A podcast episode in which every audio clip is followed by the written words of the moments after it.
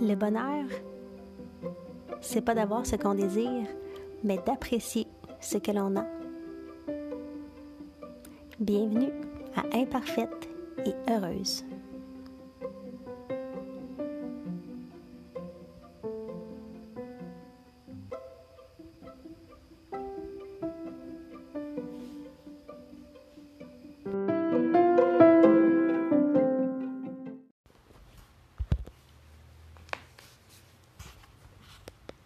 Cet épisode d'Imparfaite et Heureuse. Ah, ça fait, je pense, à peu près un mois que j'ai enregistré un épisode. Euh, entre-temps, j'ai euh, été interviewée par euh, une collègue sur son podcast. Ça devrait sortir bientôt. Et j'ai eu pas mal de réflexions sur le bonheur dans les dernières semaines, mais les derniers mois aussi avec euh, mon papa qui est malade, mon ami qui est décédé, euh, et la vie, et la vie. Euh, c'est sûr que je me suis beaucoup questionnée sur ce... Ben, pas nécessairement questionnée, mais j'ai beaucoup réfléchi. C'est plus ça qu'un questionnement. il y a eu plusieurs réflexions qui se sont parfois bousculées dans ma tête, parfois juste manifestées. Euh, présenter le bonheur, tu sais. Puis c'est drôle parce que ça fait depuis 2019 maintenant que, que j'ai le podcast Imparfaite et Heureuse. J'ai commencé en 2019. Euh, j'ai pas j'ai pas nécessairement euh, ben, la majorité d'entre vous savez que j'ai pas c'est pas un, Je me suis pas dit, ah, je vais faire un podcast, puis euh, ça va avoir tel, tel, tel impact, euh, ou sur moi, ou sur les autres. C'est pas vraiment ça que, qui s'est présenté. Et d'ailleurs, ma vie est pas vraiment, euh, depuis pas mal d'années, voire, ben, en tout cas, au moins plus qu'une décennie, presque deux c'est plus les élans, les grands élans euh, qui font en sorte que je, je mets quelque chose en place ou pas. Mais c'est beaucoup moins réfléchi que par le passé. Je, ne m'attends pas à quelque chose de précis. Puis ça, c'est une, une des, des habitudes, si on veut, qui m'a vraiment aidé euh, avec ce bonheur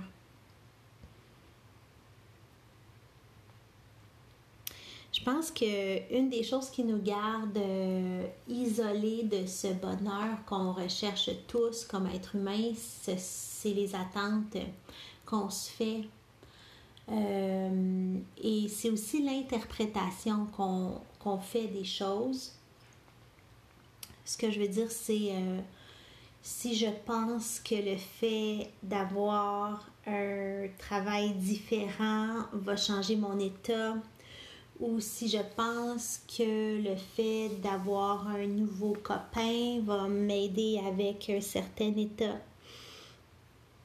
Ou si j'associe le fait euh, d'avoir beaucoup ou de ne pas avoir beaucoup d'argent avec, euh, c'est ça, une, si je donne une signification à ça, par exemple, je sais pas moi, le, le fait de manquer d'argent fait de moi quelqu'un qui n'a pas de succès ou qui est pas bon, ou le fait d'avoir beaucoup d'argent fait de moi quelqu'un qui a du succès ou qui est bon.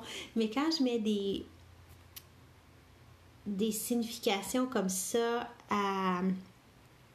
Moi, j'appelle ça des états, hein, parce que le succès, euh, l'argent, euh, le statut marital, euh, ce sont des états en ce sens que tout est temporaire.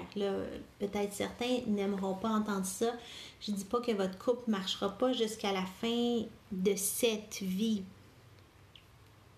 Mais on sait tous que c'est temporaire parce que un de vous mourra avant l'autre et les deux vous mourrez. fait que fait que c'est temporaire. Donc la jeunesse est temporaire, euh, la forme physique est temporaire, euh, l'amour, bon, on dit peut persister au-delà de cette vie, mais ça reste que la, relation de couple qu'on bâtit est temporaire, le, lieu de vie dont on prend soin est temporaire, l'emploi qu'on a est temporaire. et, et c'est dangereux de d'attribuer de la, de, la, de s'attribuer de la valeur personnelle en fonction de choses qui en fait ne dureront pas.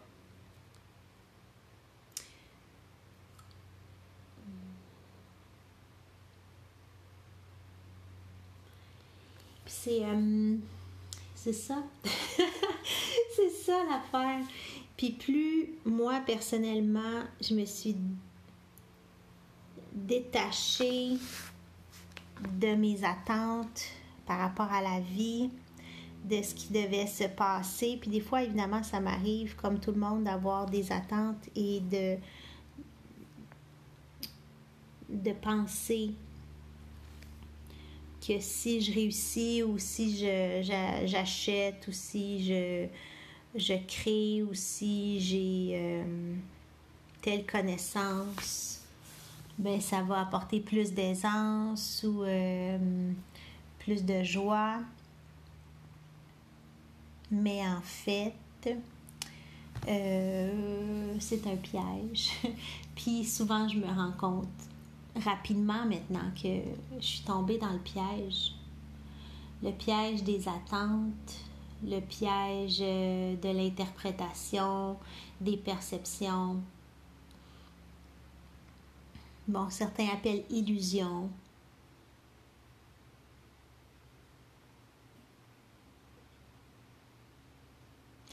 C'est ça. Fait que je disais tantôt que le podcast a commencé en 2019. Puis quand j'ai choisi un peu euh, son orientation, c'était vraiment comme spontané. Il faut que je fasse un podcast, puis je le fais tout de suite. Puis je sais pas comment ça marche, puis c'est comme ça. Et quand j'ai commencé le podcast, je me rappelle, euh, je cherchais des citations, puis j'essayais de voir quelle angle ça allait prendre, puis euh, je suis sur la citation Le bonheur, c'est pas d'avoir ce qu'on désire, mais d'apprécier ce que l'on a. Et j'ai dit oui. C'est ça le grand message. Et à toutes les fois que vous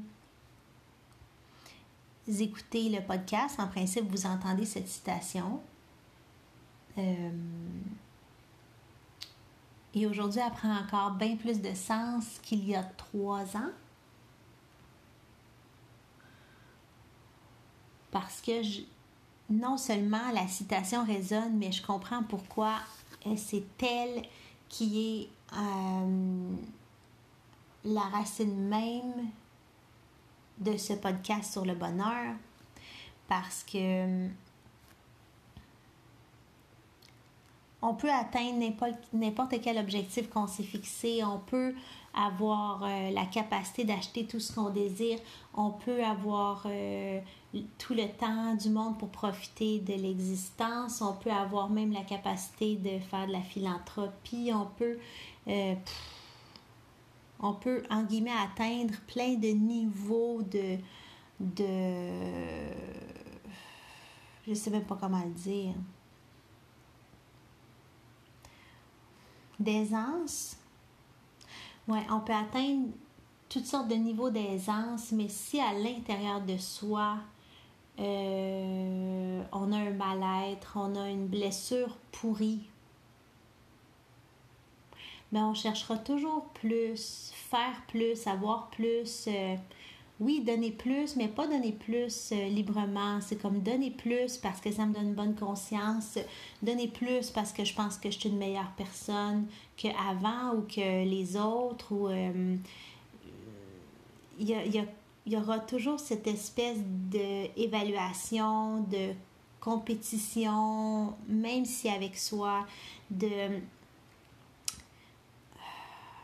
de jugement en fait. C'est un jugement insidieux, subtil de,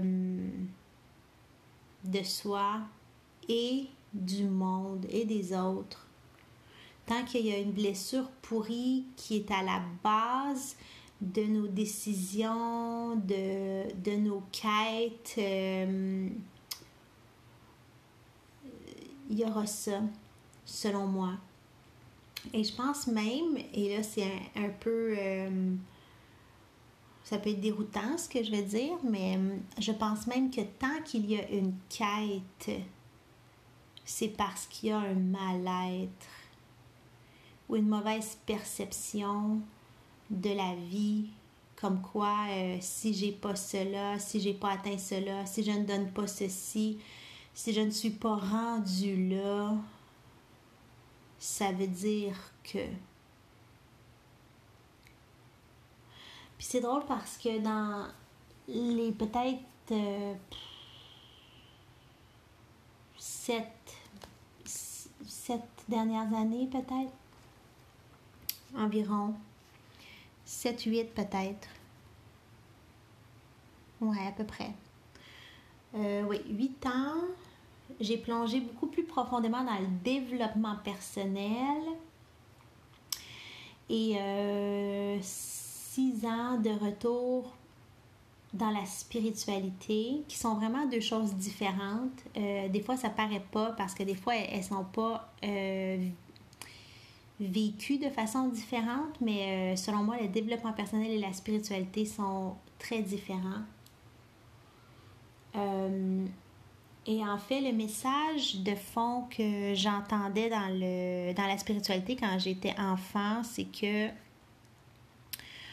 euh, j'étais un peu à la merci d'un, d'une vie ou d'une force et que je devais lui être reconnaissante, mais aussi euh, la craindre et euh, ensuite, j'ai fait une grande coupure avec ça.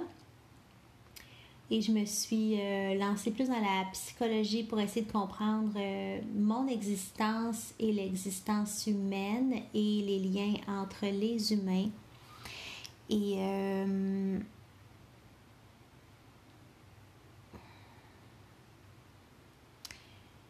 Et ensuite, quand je suis entrée plus en contact avec le développement personnel, le message que j'entendais, c'était euh, nous sommes tout puissants, euh, nous pouvons atteindre ce qu'on veut.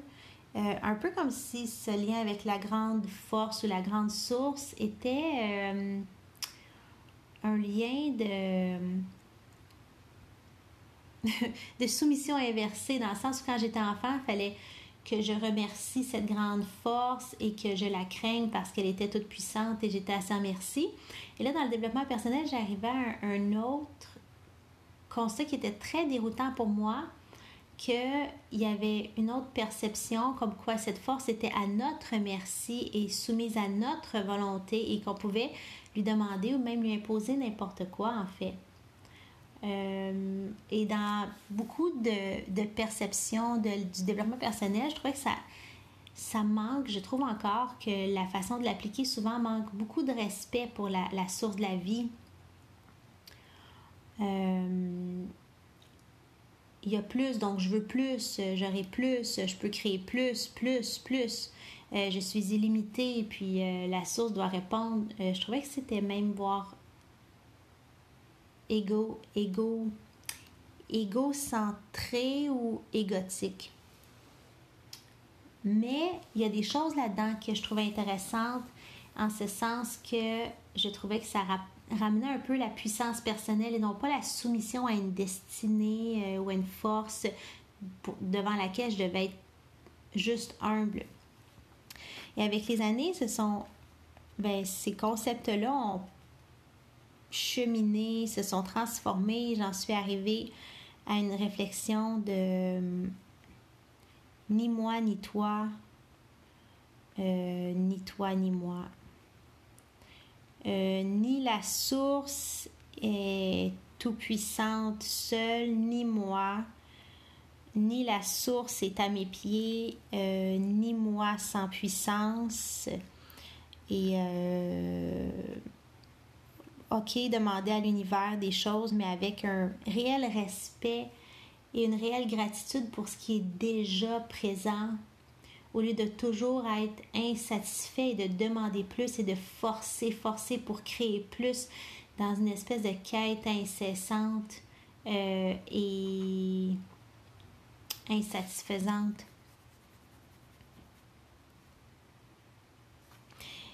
Fait que dans le cette citation de l'important, euh, le bonheur, c'est, pas d'avoir ce qu'on désire, mais d'apprécier ce que l'on a.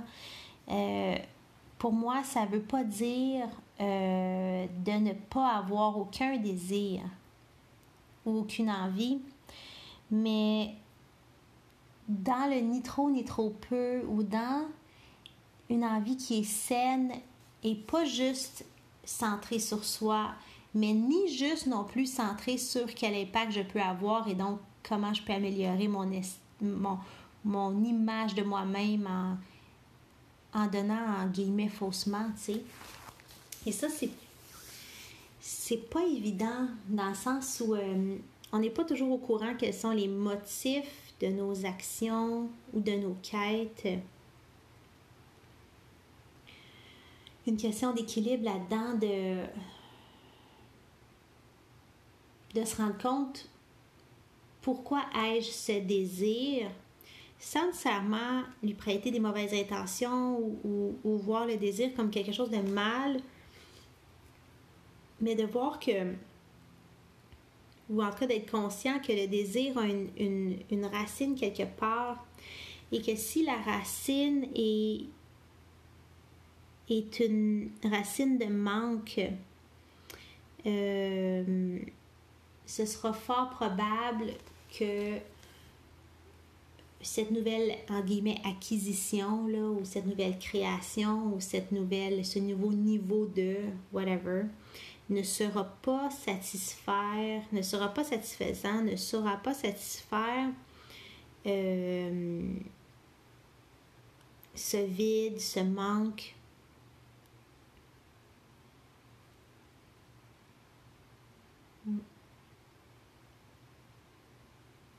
Donc, je pense qu'apprécier ce qu'on a, c'est une nécessité.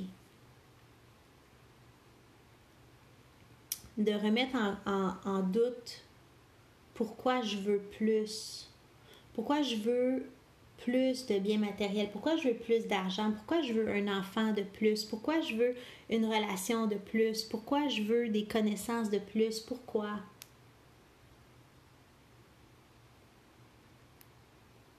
Et avant de partir à la recherche ou de commencer la construction de ces, choses, euh, ces relations, voir euh, est-ce que vraiment j'apprécie ce qui est déjà là? Avant de partir à la recherche d'un, d'un corps plus en plus en forme ou euh, des nouvelles connaissances à appliquer ou d'un nouveau travail ou d'un nouvel animal de compagnie. Est-ce que j'apprécie les versions actuelles qui me sont offertes? Et si j'apprécie pas pleinement, je sais pas, moi je veux un nouvel animal de compagnie, un nouveau chat, un nouveau chien, mais les animaux ou l'animal que j'ai à la maison, j'en prends pas soin, ou les plantes que j'ai, j'en prends pas soin, ou mes relations, j'en prends pas soin. Est-ce que avant de faire un nouveau pas, un pas vers une nouveauté pour me faire sentir vivant de façon temporaire, par une acquisition, est-ce que je peux réussir à ramener l'amour et la gratitude réelle à ce que j'ai? Avant de chercher un nouveau, une nouvelle étape de revenu ou un nouveau lieu de vie, est-ce que je peux réinfuser l'amour dans le revenu actuel euh, ou dans le lieu de vie actuel? C'est ce que j'ai fait d'ailleurs avec euh, l'endroit où je vis. Euh, il y a eu un, moment où il y a eu euh, abattage d'arbres ici, puis je me suis sentie profondément euh, déracinée ou désancrée, euh, coupée de connexion avec ce lieu. une cinquantaine d'arbres qui ont été coupés. Puis depuis quelques temps, peut-être pendant un an et demi, j'ai été